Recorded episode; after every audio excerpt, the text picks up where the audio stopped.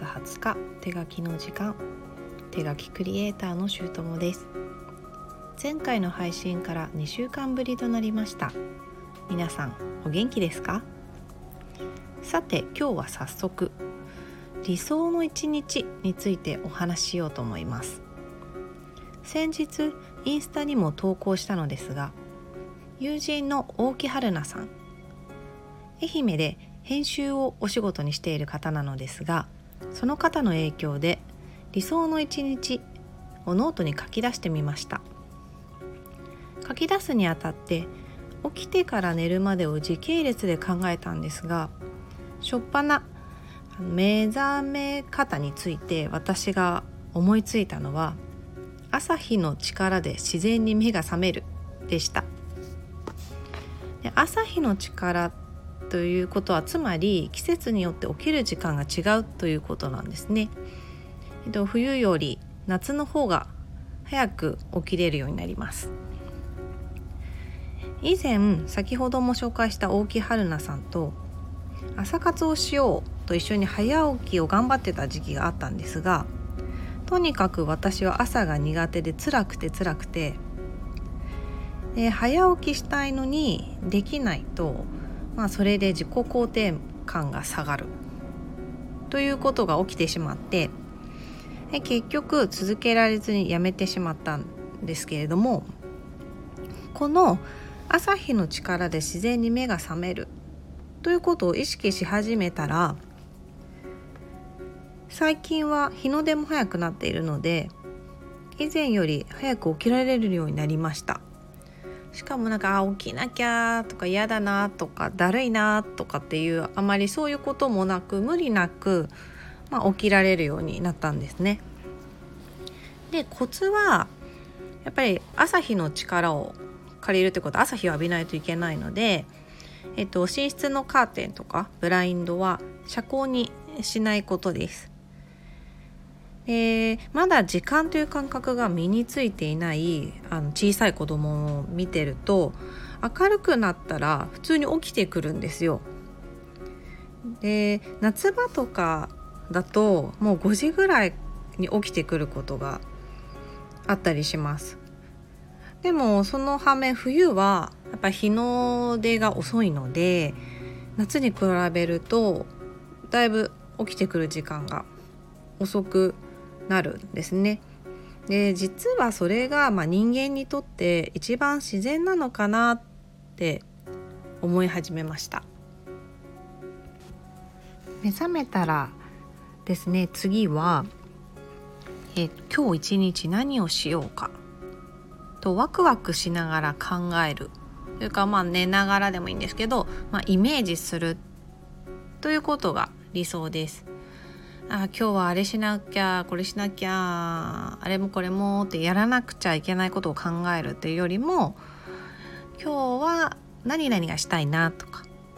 何々はしなくちゃいけないけどそれが終わったらこれをしようかなっていうのをこういいイメージで楽しそうに考えるっていうことをまず起きたらしたいと思っています。でその後朝ごはんの前に、えっと、体を動かすという意味で一家事？家事を一つしようかなっていうふうに思っています。でですねモーニングルーティンの時にもお話ししたんですけれど今現状朝起きたらまず乾燥機のフィルターを掃除して中のあの乾燥機をかけたタオルを畳むっていうことはしてるんですけど、まあ、これはデフォルトでプラスもう一つ例えば、まあ、トイレ掃除をするだとか掃除機かけるとか拭き掃除するとか片付け、まあ、いい箇所片付けるとかっていう何でもいいんですけど、まあ、今日はその何か一つ家事をしてから朝ごはんを食べようという発想ですね。でこれはですねちょうどあの田舎暮らしの話を聞いた時にまあ、朝起きたら一旦畑に出て、まあ、畑仕事をしてその後戻ってきて朝ドラを見ながらあの朝ごはんを食べて終わったら、まあ、縁側でお茶を飲むみたいな生活を田舎ではしてるんだよっていうふうに聞いた時にあものすごく健康的な生活なんじゃないかなって思ったんですよね。で私は神奈川に住んでるんですけどあの特に畑を持っているわけでもないですしあの植物を育てるっていうのにすごい苦手意識があってお花とかすごくすぐ枯らせちゃうしもう野菜なんてもうその何て言うんですか実ができて収穫できるまで育てられないんじゃないかっていうふうに思っているので、まあ、いわゆるプランターとかで家庭菜園とかもしてない人なんですけれどえー、まあそれじゃなくてもとりあえず体を軽く動かす、まあ、畑仕事が軽いとはちょっと思えないんですけど、まあ、軽く動かすっていうところで私にできることといえば一つ家事をするっていうことで一家事プラスっていうのを理想にしました。でえっと朝ごはんを食べたら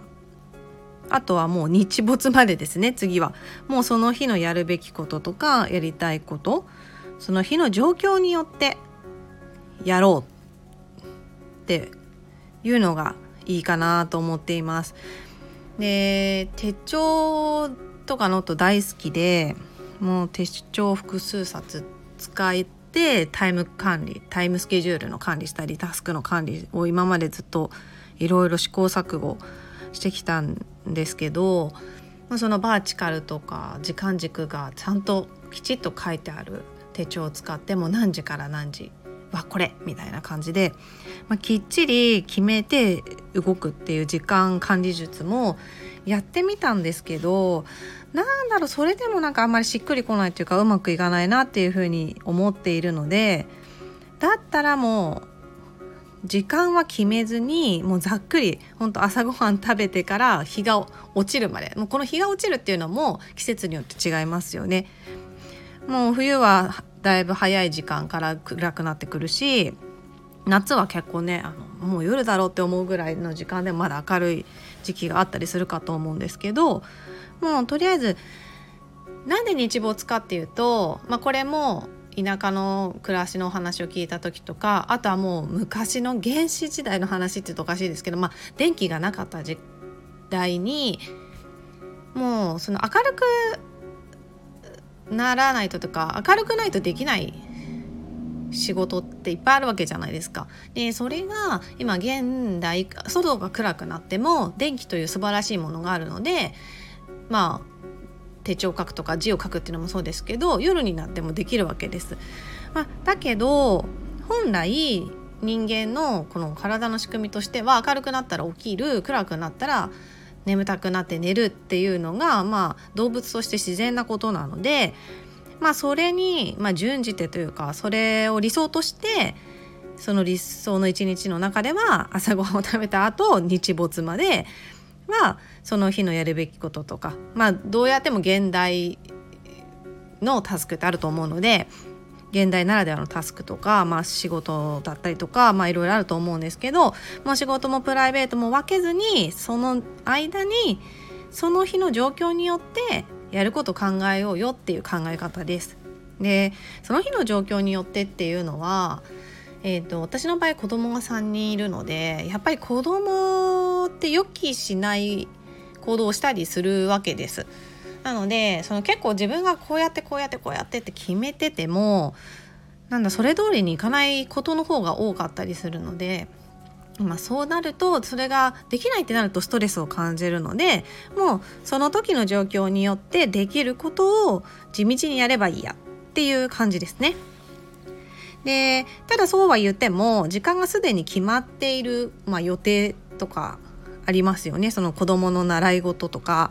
まあお友達とかと約束何時にランチへお約束してるとかまあそういうことはまあそれはそれで必要なのでそれを除いたところをきっちり決めずに、まあ、柔軟に対応したいなっていう思いです。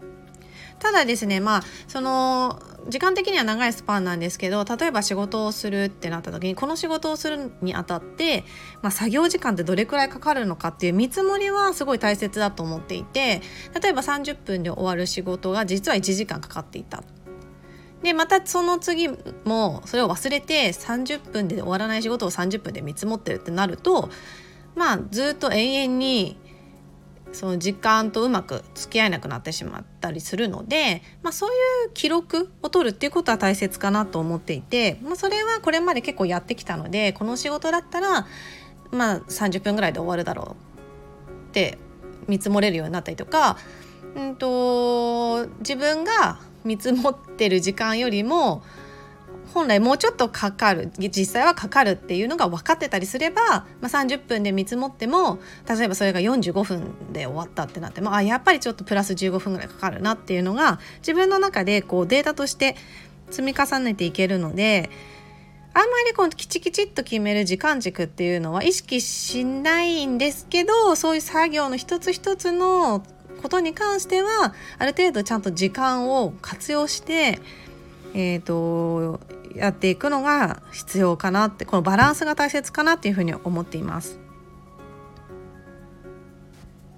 で食事に関しては、まあ、お昼ご飯とかまあ理想は夜ご飯もなんですけど、まあ、お腹が空いたら食べるのが私としては理想ですね。でまあ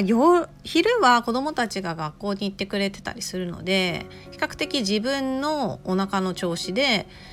えーと、食べたりできるんですけどまあ朝ごはんもそうですし夜ご飯に関してはやっぱり家族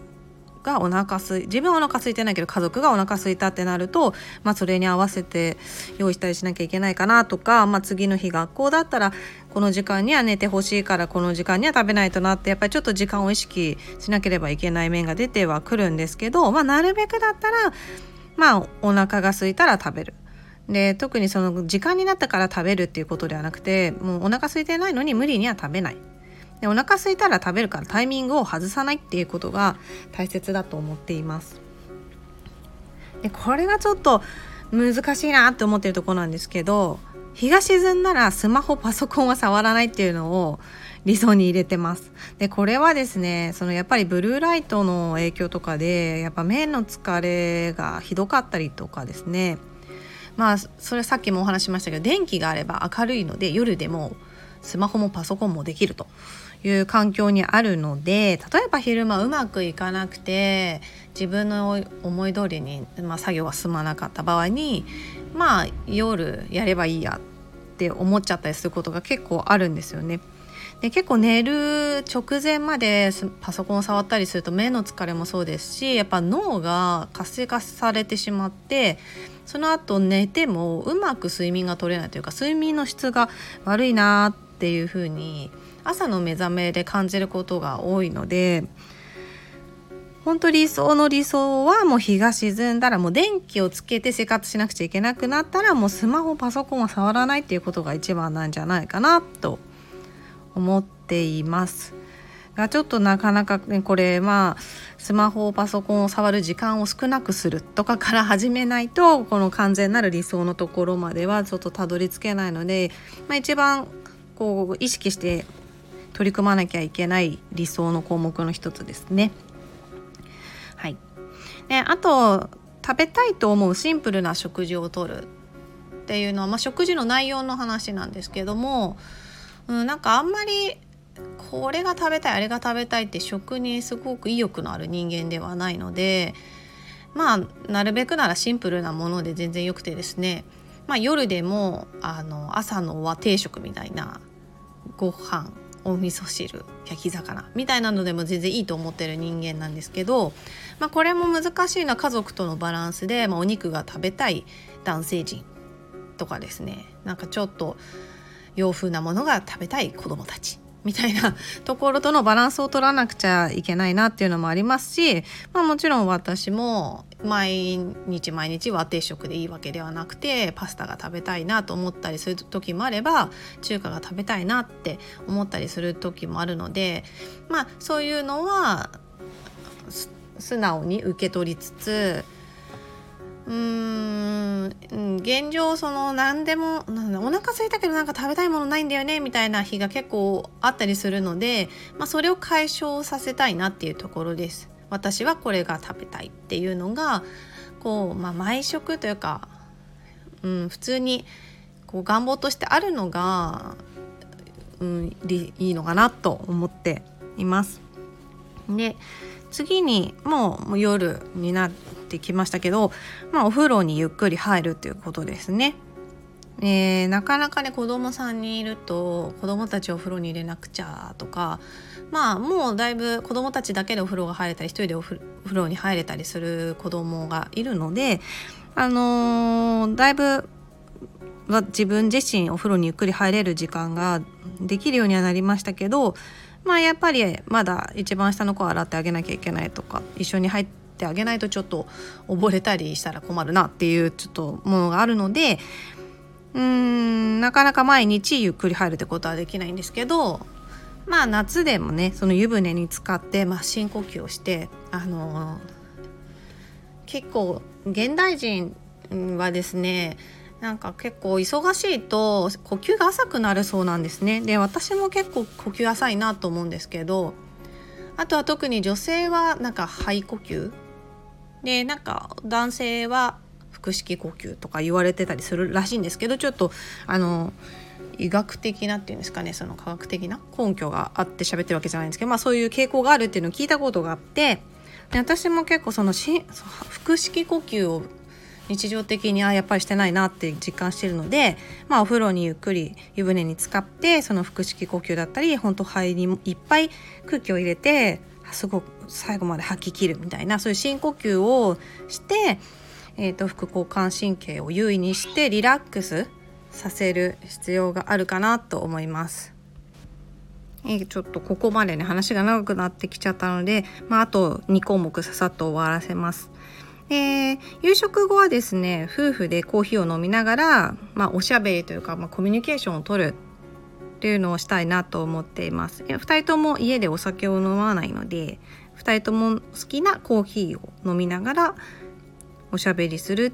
ゆっくりおしゃべりをするっていうのがいいなと思います。まあ、今はですね結構私もそうですけど彼も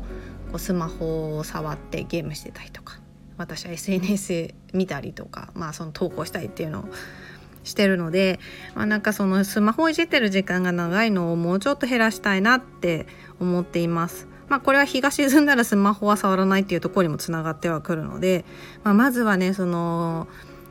彼にスマホを触らないでしゃべ私と喋ってっていうよりはまあ私からスマホを触らずにコーヒーを飲んでる時にまあ今でもコーヒーは一緒に飲んでるんですけどコーヒーを飲んでる時に、まあ、話しかける今日こういうことがあってねとかもう本当なんかたわいもない話から、まあ、ちょっと子供のことでこう相談したいこととか、まあ、共通にしてもらいたいこととかっていうのをこうこちらから発信していけたらなと思っています。で最後はもう眠たくなったら寝るっていうことですね。もうだから何時になったら寝るとかではなくてもうこれももう眠気を無理無視しないってことです。自分のあもう眠たいなと思ったら寝る。でこれは比較的最近もうできつつあってですねやっぱ朝早く起きられるようになってくると夜眠くなってくる時間も早くなるのでまあそこを無視自分の眠気を無視しないでその時間スマホとかパソコン触って脳を活性化わざと活性化しないでもうそこは眠いなと思ったら寝る準備に入る。であのベッドに入れば結構すぐ寝れることが多くなりました。